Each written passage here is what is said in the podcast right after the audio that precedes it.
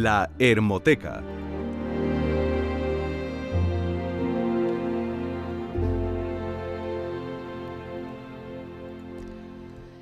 Las noches de boda son un momento crucial en la vida de una pareja cargada de expectativas y emociones.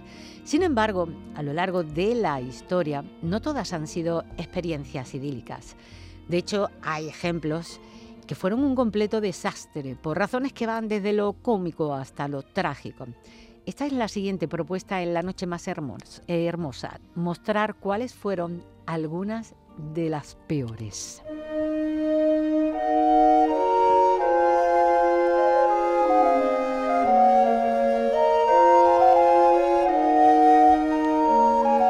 Historias de la historia.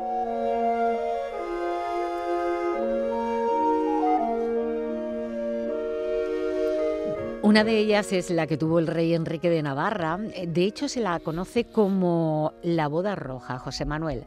¿A qué se debe este nombre tan, eh, digamos, inquietante? Vaya nombrecito, la boda roja. ¿Desastrosa? Esto fue un desastre. Esto no fue, desde luego, la mejor boda. Enrique de Navarra, que se casa con Margarita de Francia, eran las llamadas guerras de la religión francesa. Eso no puede acabar bien. Una guerra de religión no puede acabar bien. Y si Pacormo es francesa, menos todavía. Entonces, bueno, hubo una serie de conflictos entre los católicos y los llamados hugonotes, que los hugonotes eran realmente protestantes calvinistas franceses, que eran, por, eran el nombre que, por el que se les conocía. Y el rey Enrique, Enrique de Navarra, fue criado precisamente como un hugonote, es decir, como un protestante calvinista. Jesús se está riendo, Pilar. Mientras que... Porque te quiere dar el premio. Sí. Estamos como los niños chicos. Pilar se está como los niños. Como los niños chicos, sí. Yo sabía que aquí iba... con el premio, en fin. Yo sabía que aquí iba a ver hoy cachondeito. Pero bueno, el rey, ¿qué pasa? Que se, que se cría como un hugonote y, y mientras su, su esposa, Margarita, fue criada como una católica devota, eh, ferviente, mm, radical. Chocaban evidentemente los dos, ¿no? Además, ella no era una católica cualquiera. Ella era hija de Catalina de Medici, ¿eh? que, ahí también tiene tela, y hermana del rey de Francia, con lo cual uno podría pensar que sería una boda maravillosa para unir estas dos partes y demás, pero los Medici no pensaban así. Vieron una oportunidad sabiendo que la boda iba a traer a muchos hugonotes ricos a París para ir a las celebraciones. Pues espera, espera, espera. ¿A París o a parir? A París. A París. A París. Es que no, todavía no había venido el niño. No, es que como estoy con eh, otras cosas, de repente digo, ¿a parir? A París, a París. Pero vamos, no, no me extraña porque mi voz hoy no es la mejor. Bueno, la cosa, Pilar, la cosa, que pensaron, oye, allí va a haber muchos hugonotes juntos, ¿no? Efectivamente. ¿Y si aprovechamos la boda y los pasamos a cuchillo? Oye, pues una buena idea. Están todos reunidos, eh, están en el convite, momento ideal para cargárnoslos a todos. Esa es la foto que ilustra Exactamente, la, redes sociales, la, he querido poner porque... Es que la he visto y digo yo, ¿y esto? Es que es un acontecimiento histórico de, mucho calado, de mucha profundidad. ¿Sabéis cuánta gente cayó aquella, aquel día? Murieron 3.000 hugonotes en la llamada masacre del día de San Bartolomé. Y evidentemente, bueno, pues tanto Enrique como Margarita se mantuvieron unidos pese a, la masacre. Aquella noche, pues evidentemente no hubo noche de boda, no hubo eh, disfrute de alcoba. No, no, porque claro, con lo que había pasado, ¿quién iba a hacer nada? Lo que, lo que estaban es que casi casi iban para una guerra, ¿no? Entonces, Dicen que el rey Enrique fue el último en reír, porque 20 años después se convirtió en Enrique IV de Francia y como rey puso finalmente fin a la guerra de la religión al convertirse al catolicismo. Y este aquí que es aquel al que para convertirse en rey tenía que abrazar el, catolicismo. ¿Y quién dijo aquello de París bien vale una misa? pues precisamente este rey. Y luego, bueno, emitió el Edicto de Nantes de 1598, dando ya eh, tolerancia religiosa. Las tensiones, de todas formas, entre los católicos y los hugonotes en Francia eran muy fuertes. La boda de Enrique fue una oportunidad más para que dos facciones pudieran un poco limar asperezas, pero como vemos, esto no fue ni, un partido de, del Sevilla y del Betis que acabaron los dos patadas, sino fue a mucho más, ¿no? Tiñeron París de rojo, es verdad, se extendió además a toda Francia, muchos fueron los, los asesinados y por el color que eh, los desagües llevaban eh, a las, a las mm, ¿cómo se llama esto? A la, a la alcantarilla, a las cloacas, era rojo, pues le pusieron la boda roja. Fíjate. Catalina la Grande y Pedro III, que se casaron el 21 de agosto de 1745 en nuestro siguiente objetivo. Eh, su matrimonio no fue feliz, eh, Jesús, y tuvo un comienzo difícil con la noche de boda. ¿Qué pasó? Bueno, pues te puedes imaginar que como casi todos los matrimonios que vamos a hablar aquí esta noche, casi todos ellos eran matrimonios por conveniencia. O sea, chica no conoce a chico, chico no conoce a chica, papá de chica quiere casar a su chica con el hijo del otro señor que se ha reunido de copita, arreglar el matrimonio y en algunos casos van al altar sin haberse visto ni en pintura. Y esto es literal, literal.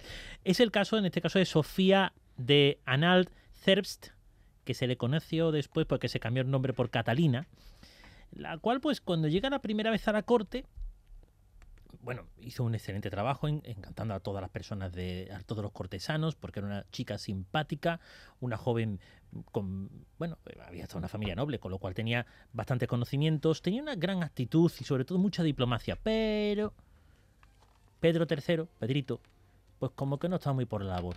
Que él parece que no lo había encandilado, que él estaba en otra serie de historias, en, otra, en otras particularidades.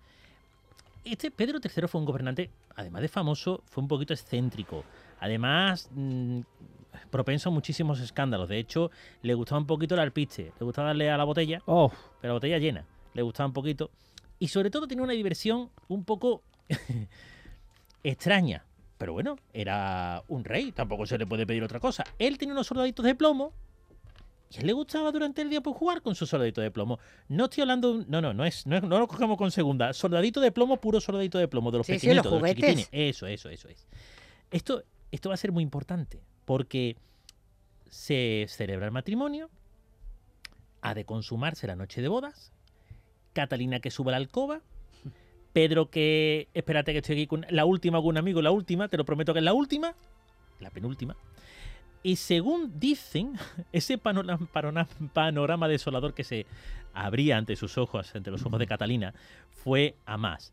Llega tarde al dormitorio. Catalina estaba ya medio, medio dormida. Pero cuando llega dice Catalina, bueno, venga, vamos al trabajo, vamos a, vamos a manos a la obra.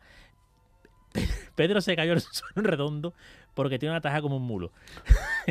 Después, cuando logró despertarse, le dijo a Catalina, vamos a jugar con el juguete. Ella dijo, ay, ay, ay, ay. No, con los soldaditos de plomo. Y Catalina dijo, hombre, chaval, tú, ¿En serio? ¿De verdad? Sí, sí, sí, vamos a jugar con los soldaditos de juguete. Tú, toma, estos son tuyos, estos son míos. Y ahora hacemos que hacemos la guerra. La Catalina decía, no me lo puedo creer. Yo no me lo puedo creer. En fin, la verdad que esa relación fue tensa, cuesta abajo y con muchísimos problemas políticos. Se dice, se dice que eh, Pedro nunca llegó a cohabitar con Catalina. Sin embargo, Catalina tuvo varios hijos. Aquí ya dejo la interpretación de todos los oyentes que piensen lo que quieran. Lo que pasa es que el mejor de los hijos se parecía a Pedro como un huevo en la castaña. Es el más parecido, ¿vale? Al final Pedro fue tan buen gobernante que fue depuesto y Catalina, fijaos, ascendió a reina. Lo que son las cosas. Bueno, pues eh, eh, cuando se trata de matrimonio, un consejo recurrente es que haya una buena comunicación dicen que es clave, importante para que funcione. En el caso de Augusta de Sajonia-Gotha y Federico, eh, príncipe de Gales, que hablaban idiomas diferentes, eh, ¿esta circunstancia fue un problema, José Manuel? Fíjate que en principio no tenía por qué serlo, ¿verdad? Porque, hombre, se supone que trabaja, bueno, sí, eh, te mueves a un cierto nivel y a nivel de, de política que tenían en el siglo XVIII, que bueno, mm, no era tan raro ver a un monarca que mm, supiera otro idioma, al fin y al cabo en muchas ocasiones era lo único que tenía que hacer, aprender eh, cosas así, eh, bueno, pues podía parecer que no era un problema, pero sí dio problemas. Tanto que cuando se casan, ah, cuando se casan, año 1736, se encuentran con el problema de que no se entienden. Bueno, eh, no, se hablaban el mismo idioma. No, no, pero es que no se entendía ni había traductor. Ah. Entonces, casados el 27 de abril, fue una boda orquestada para unir las casas de Hannover con el ducado de Sajonia-Gotha-Altenburgo y, el problema es que no tuvieron en cuenta precisamente eh, esa, esa, barrera idiomática que iban a tener. De hecho, eh, lo que eh, querían era reforzar la posición de la casa hannoveriana. Claro, hay un momento en el que la pobre surge, el problema de Augusta surge cuando llega a Inglaterra, 16 añitos que tenía la criatura, mm. más perdía que el barco arroz, no hablaban ni papa de inglés. Pero tendría traductores, ¿no? Nunca, nadie había en ese momento que, que, que hablar inglés, que, que, hablara su idioma, hablara en este caso alemán. Para colmo, ella no conocía al novio, a Federico no lo conocía, y aún así, bueno, pues mm, le pusieron el vestido de novio, venga, de, de, fila, venga, vámonos, tú cuando te diga el cura lo que sea, yes, yes, tú di a todo que yes. Y, bueno, pues allí fue en, el Palacio de St. James, en la Capilla Real, que fue donde se casaron. La boda fastuosa. El arzobispo de Canterbury estaba allí, los dignatarios, los aristócratas. La pobre Augusta más perdida que la más, miraba a todos laditos diciendo, ay Dios mío, ¿dónde me metí yo? Pero Muy nerviosa. Había familia, eh, parte de su corte. Sí, había, había familia, pero tampoco se entendían. Es decir, había una parte que no se entendía. Pero ¿cómo arreglan un matrimonio sin entenderse? En este caso por los embajadores. Claro. ¿Y no había embajadores para...? no en ese momento. Fíjate qué mm. curioso. Y claro, cuando los nervios superaron eh, todo ese, ese momento tan fastuoso, ¿ella qué le pasó? Empezó mal la boda, ¿eh? Porque estando en el altar, ella que había comido garbanzos durante todo el día, empezó a venírsele para la boca y, pensaba así. Vestidito blanco. Pensaba, zupa. Pero esto como lo del Gandía. claro, zupa. Voy alargado. Mira, el niño va a alargar, ¿eh? Si va a alargar la niña. Mira que había larga fiesta, ¿eh? Echarse para la, por favor. ¿Y qué os creéis que pasó? que largo, mira, largo. Mira, aquellos nervios que pusieron el estómago de la pobre Augusta más caliente que el cenicero un bingo. Es que le faltaba pedrería en la parte de adelante. Hizo así dos veces. Y ya la tercera. la pedrería que le faltaba en la ¿Tú sabes a quién le echó la pota? A la madre del novio. Fíjate cómo empezó, vomitando en lo harto la suegra, Pilar.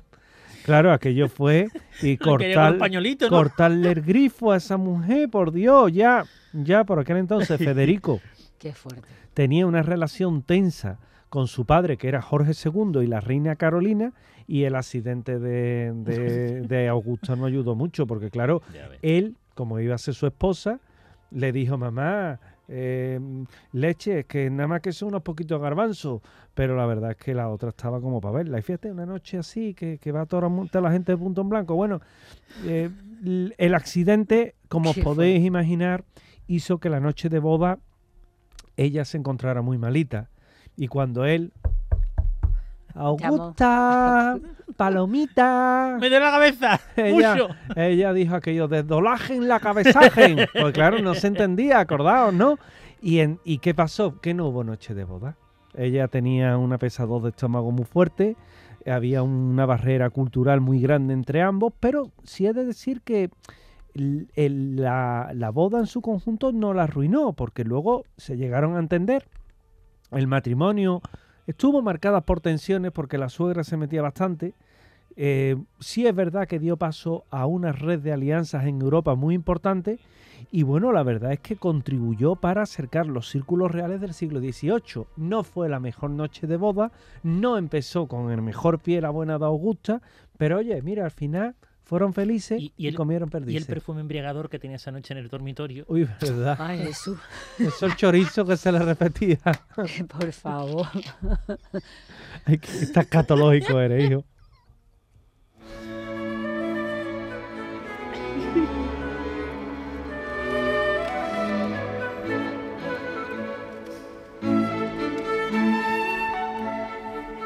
La noche más hermosa.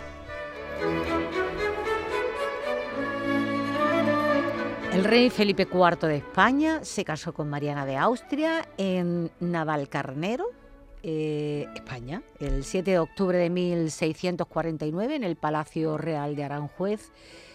¿Qué tal les fue a ellos la noche de boda, Jesús?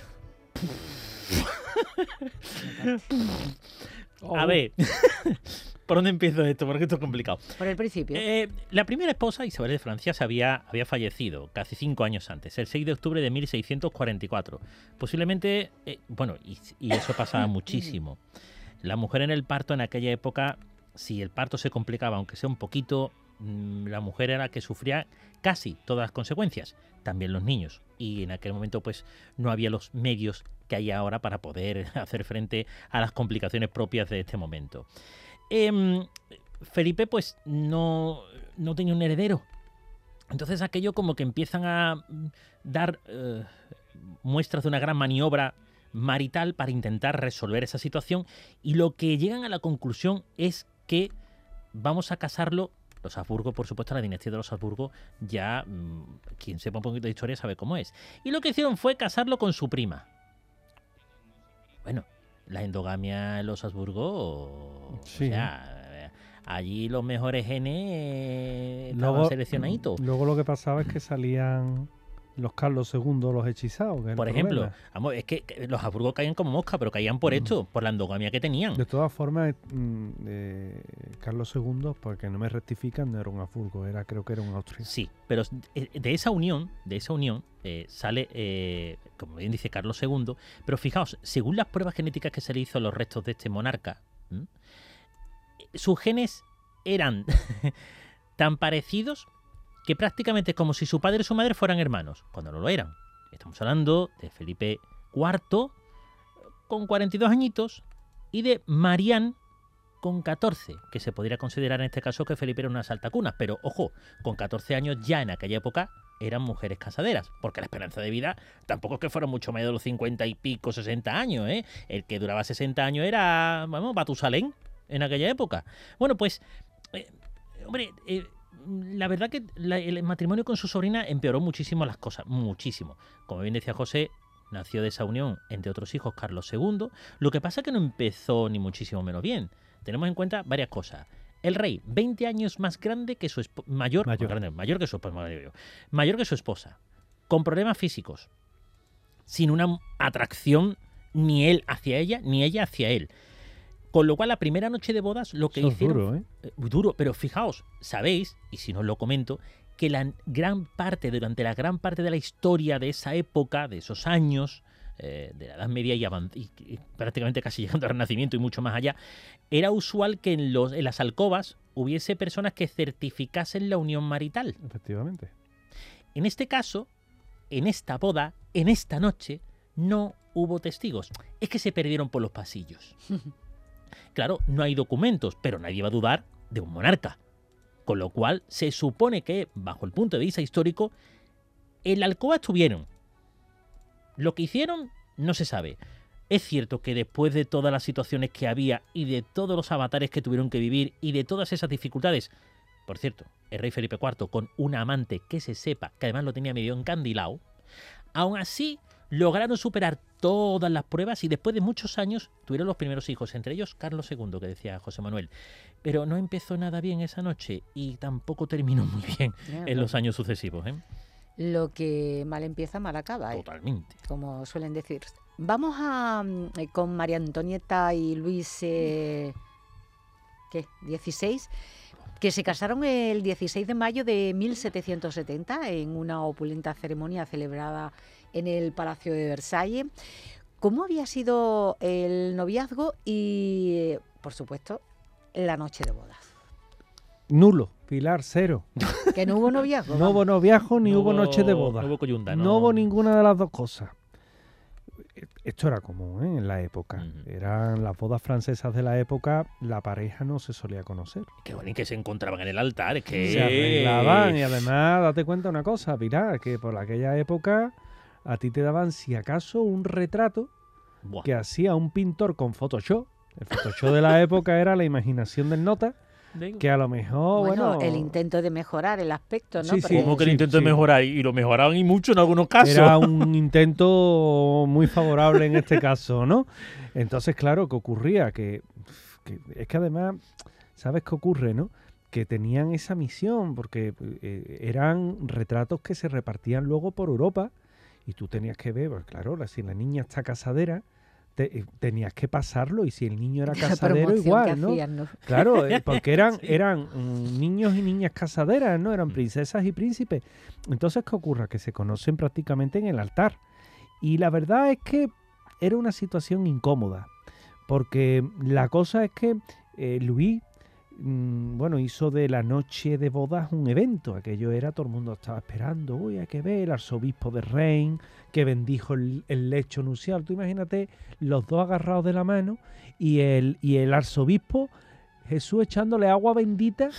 a ¿eh? cubo, ¿no? Agua bendita a la cama donde iban a yacer. A cubo. Y entonces, claro, eh, el rey Luis XV, la duquesa de Char allí acompañando al padre y la suegra acompañando a los recién casados a la alcoba.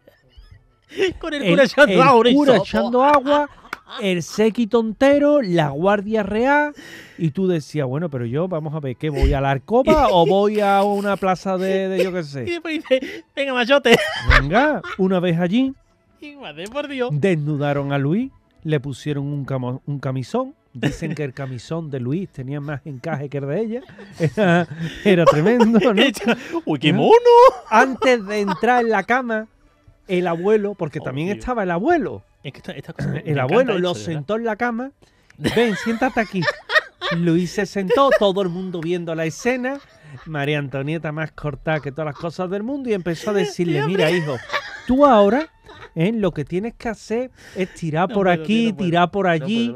claro, eso con la novia enterándose, ¿no? Enterándose de, tienes que hacer esto, tienes que hacer lo otro, pero por Dios, un poquito. Claro, es un poquito disimulado, ¿no? A ella le dieron un camisón muy sobrio porque le dijeron, tú vas a durar poco con el camisón puesto. Y bueno, aquella noche de boda ella estaba viendo a María oh. Antonieta, que no le hacía mucho gracia al capeto. Pues claro, ¿qué pasaba? que, mm, bueno, ella cuando entró ya en el lecho que se fue todo el mundo, pues le, les tomó, les tomó, les tomó mucho tiempo consumar el, el, matrimonio, vamos, les tomó, le, le, le, llevó como cosa de un año y medio. que yo no te ahogué. Se llevó como un año y medio, porque además él tenía un problema. Él tenía un problema. Es que yo me imagino la escena. Mi problema es que tengo mucha imaginación. Tenía un problema que tenía. El rey tenía fimosis. Entonces, uh, claro, ¿no? Entonces. Pa' colmo, ¿no? pero además, era, eh, según los. De, ¿Y esas cosas cómo se sabe? pues no sé. O sea, si allí estuvo todo el mundo, alguien lo contaría. pero esto es peor que los programas de, de, corazón de. Claro. Si por lo visto, aquello colgaba, que era un gusto, vamos. Salí diciendo, todo visto la fimosis que tiene rey. Claro. ¿Tú has visto? Ese no va a poder hacer nada, claro. la otra cuando se mete en la cama, mira, ¡uy! Lo que hay ahí, si es una pandereta. y claro, y para corregir aquello, para corregir, para corregir aquello había que hacer algo importante, ¿no? Y le dijo, pues mira, conmigo no vas a hacer así porque con eso te hace una bufanda, le decía a ella a él, ¿no? Y claro, tardó bastante y luego pues la verdad es que no fue el mejor matrimonio. Dicen que, que hubo que llamar a varios médicos, hubo que llamar al emperador y siete años después de la noche de boda, siete años después, entonces cuando ya empezaron a plantearse el tema de tener Ah, que esto era así. O sea, la noche de boda fue un desastre, vamos, tú imagínate, allí toda la familia y el abuelo dando consejos. Bueno, como dice Alfonso Higuera, hay que ver las cosas que había en esa época. y eh, vamos a España. Eh, a la noche de bodas de Juana la Loca y Felipe el Hermoso, que ha tenido que dar mucho jugo a la historia. Para saber un poquito más de una pareja, esta pareja tan singular, eh, ¿hay información documentada de cómo fue? Sí. Sí, pero dilo verbalmente. Los testigos, si no he hecho, sí, sí, sí. Los testigos salieron de la alcoba con las manos en la cabeza. No me extraña. Diciendo, madre mía, qué barbaridad, pero cómo se han cogido todos dos, por favor, no paran. Ah, sí. ¡Buf! Una barbaridad. Un buen, un buen, enganche. Una barbaridad. Eso fue, vamos, yo digo, los, los testigos se fueron de la habitación y yo me voy de aquí. Estoy que vergonzarme. Bueno, pues mira, entonces no fue tan desastroso. Firmo, ¿no? que firmo que sí, que, que, lo han hecho, que firmo. me voy para mi casa. Pero entonces no fue tan desastrosa no, no, la, pero la boda, fue, ¿no? Pero el, la boda no fue desastrosa. Ay, perdón, la, noche, noche de boda. La me noche. refiero. El problema fue la noche siguiente. Porque Juana esperaba que todo aquel pasión y enamoramiento que tenía por su marido, que era mucho, Esa eh, efusividad, ¿no? Fuera una fogosidad noche tras noche. Y Felipe, que estaba acostumbrado a ser un picaflor, dijo, esto lo hago yo una noche. Una. Y ya está, mi alma, no te acostumbres mucho que tampoco es plan, que es que tengo más gente en la agenda. Y eso fue lo que empezó a destrozar el matrimonio, porque se dio cuenta aquella noche, bueno, noche siguiente a la de boda, que realmente Felipe el Hermoso era eso, un picaflor. Mm. Y aquí vengo y allí voy. Y voy más para allá y tiro porque me toca. Hombre, la felicidad duró, pues eso, la noche de boda y poquito más. Juana tenía una pasión y un amor entregadita. Y Felipe no quería saber nada de Juana. Mm. Fe- Felipe dice, yo he cumplido, ¿no? A mí me dieron con una noche de boda, no, pues yo he cumplido. Y a darme de historia. Yo ya tengo la corona, esta está ya casada conmigo, me da historia, que yo esta no... Eso no fue así. Lógicamente, Juana, que sabía que el marido se había comprado tabaco y no, era, no había estanco en aquella época. ¿eh? pues Juana decía, este se va. Y Juana es lo que se consumía por los celos. De ahí que le llamaran Juana la loca. Loca por los celos hacia su marido, porque ella lo quería con locura. Era muy celosa. Muy, muy celosa. celosa. Era obsesiva. No, él también daba motivos para que ella fuera celosa, ¿eh? Hombre, hombre, No vamos si, es que, si es que el muchacho No estaba... vamos a satanizarla. Si es que el muchacho podía montar una tienda de colchones porque lo conocía todo. Todos los Mm. colchones los conocía. Sí, sí. Eh, No te digo cuál es la mejor, peor, y hasta camas de agua. No en aquella época, me he colado. Bueno, Juana, eh, consumida por los celos, pues, eh, y tras la muerte de su madre, todo eso le agravó el estado de salud mental y los, le asumió una profunda depresión. ¿Su marido? ¿Quería saber, nada- ¿Quería saber del tema? No. Él, como le estorbaba un poquito Juana, dijo, Mm. mira, que como te veo un poquito nerviosa, te voy a meter a un convento. Buena gente las muchachas, son magníficas personas aquí mejorando lo presente. Pero que allí cuando tú vayas hasta va a estar tranquilita. Eh, eso a Juana. A los otros dijeron, meterla allí dentro, la saquéis, así ladre. No la saquéis de allí. Y estuvo recluida mucho tiempo. Tras la muerte, bueno, en el Palacio de Tordesillas, en realidad, no fue un convento, sino, digo del convento Ujú. porque fue como si la metieran en un convento. Fue en el Palacio de Tordesillas, que la tuvieron encerrada allí prácticamente con dos guardeses que eran los miembros. Sí, que eran los propietarios del castillo, que montaban guardia ellos y un- sus sirvientos para que Juana no sacara ni un pie de aquel sitio, pero ni un pie. Después, tras la muerte de Felipe, Juana fue tal su amor que después de muerto, que ya, ya el- la leyenda de Loca se fue ya de las manos, porque estuvo conviviendo con el cadáver de Felipe durante mucho tiempo Mm. y no le importaba, era su amor, el amor de su vida. Bueno, la noche de boda de Juana y Felipe es el símbolo de la pasión y el desamor, la felicidad y la tragedia. Así que fue una sola noche y la noche siguiente ya se acabó el amor. Bueno, no es raro que alguno de los Mm. contrayentes se exceda en su boda, pero el rey Jorge IV, eh, al casarse con su prima, la princesa Carolina de Brunswick, en 1795, fue demasiado lejos. Cuéntanos qué le pasó. Bueno, Pilar, aquí se acuñó el término tener una papa como un mulo. Ahí está. Literalmente. Mira, esto no fue una boda por amor. Esto fue una boda por interés. Ah, pero Resulta... ha sido por amor de las que hemos dicho. no, la verdad. Entonces, Resulta que, que Jorge, eh, la verdad es que necesitaba dinero. Tenía unas deudas, 630.000 libras de la época, que era una paz, una mijita, del año 1735. una mijita. Sí, eso es una barbaridad.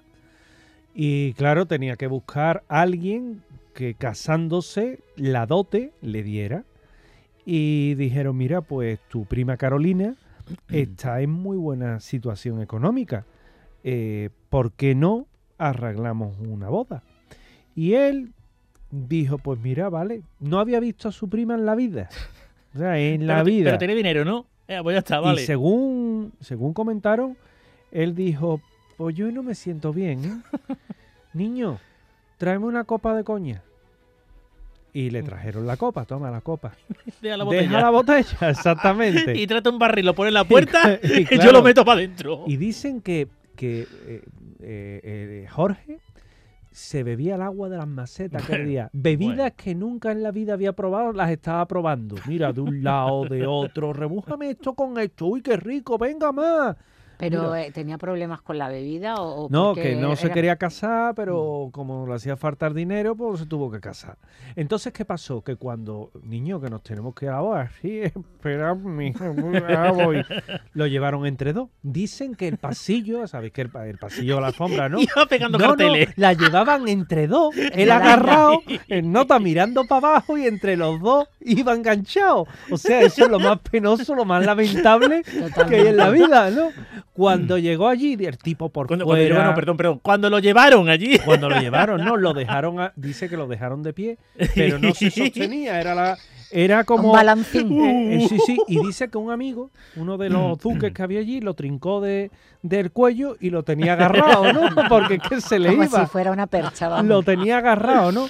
que se nos Entonces, claro, mm, ella que Carolina era una, una, chica que tenía bastante educación, dice que ni se molestó en mirarlo dijo, uh, mal casamiento es este.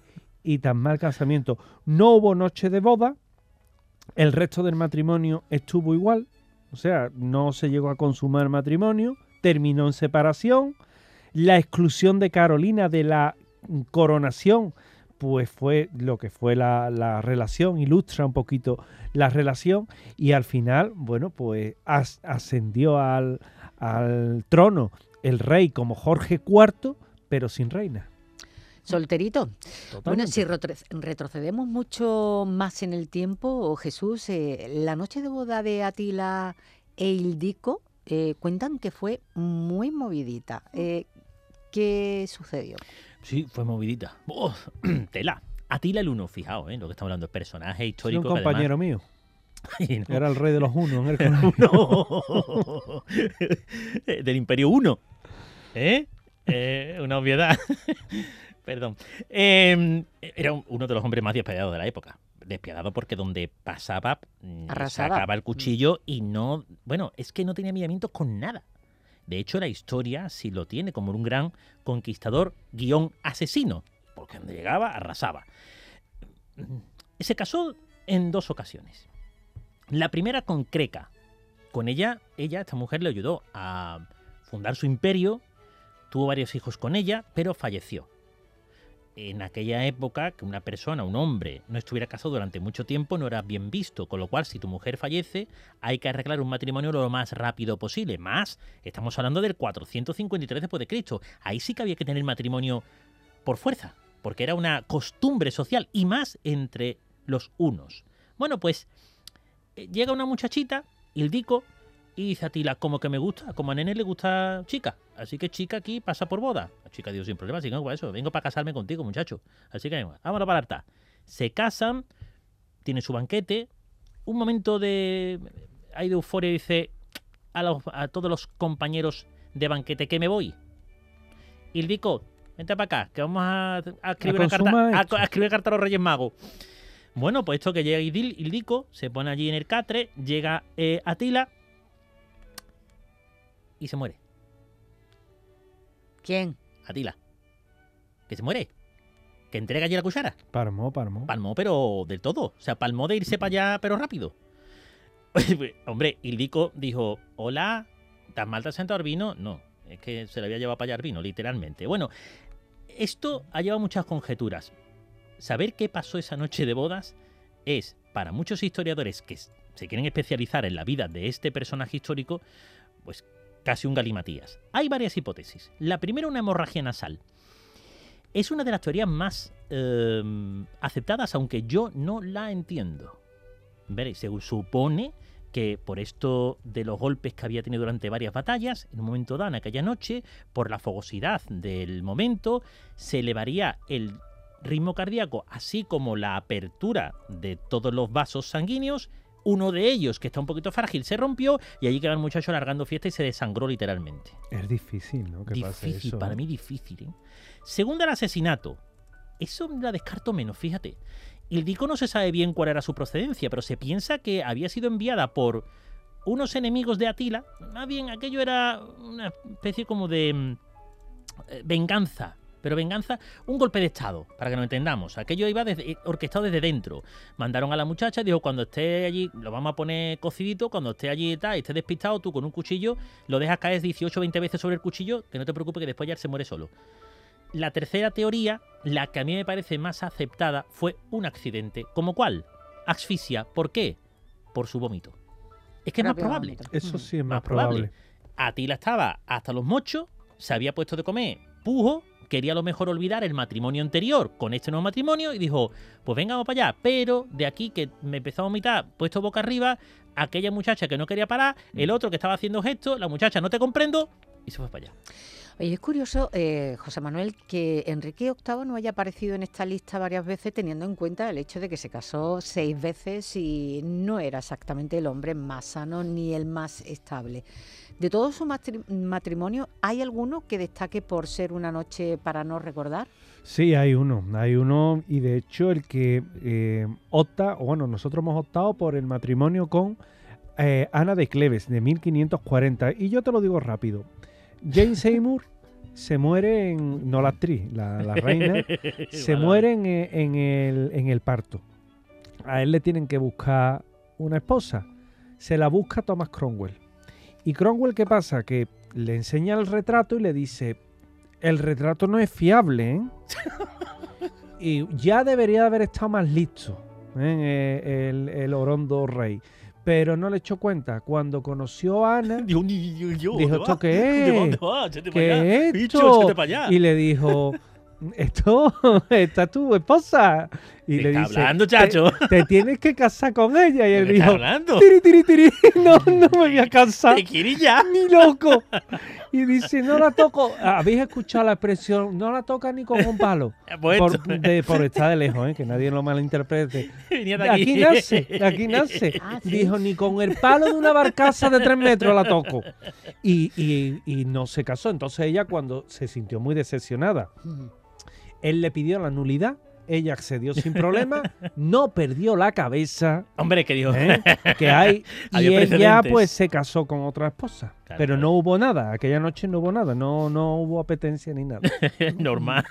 Bueno, ha habido algunos comentarios en torno a esta exposición sobre las peores bodas, reales. Por ejemplo, dice Rafael Gómez, yo jugaba a los médicos pero a los soldaditos de plomo y cree que el amor y el deseo tienen un idioma universal. Por otro lado, em, mm, Irene, Irene Juan Benítez dice más o menos del 1900 al 2000 igual que antes.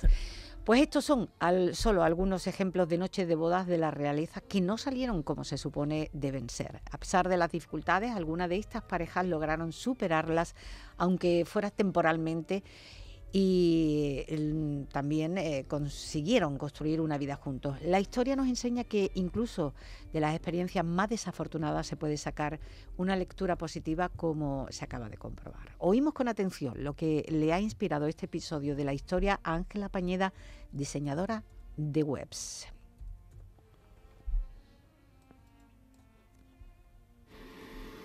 Si quisiéramos hacer un cóctel explosivo e imprevisible, necesitaríamos reunir varios ingredientes. Primero, le añadimos dos personas desconocidas físicamente teniendo que unirse en matrimonio. Una buena dosis de intereses políticos y estratégicos para realizar esta unión. El poder siempre es un gran aliado para crear algo explosivo. Unas gotas de extravagancia unidas a riqueza en tiempos de pobreza una cucharada de varios idiomas mezclados entre los integrantes del futuro matrimonio y otra de malas traducciones. Una pizca de venganzas ocultas. Una buena dosis de familias endogámicas y por último, un toque de infantilidad y orientaciones sexuales diversas poco permitidas para la época. Con todo esto, tendríamos el caos asegurado y una noche de bodas desastrosa, y aún así algunos matrimonios podrían haber llegado a ser fructíferos. Esto solo puede ser explicado por los misterios de la realeza.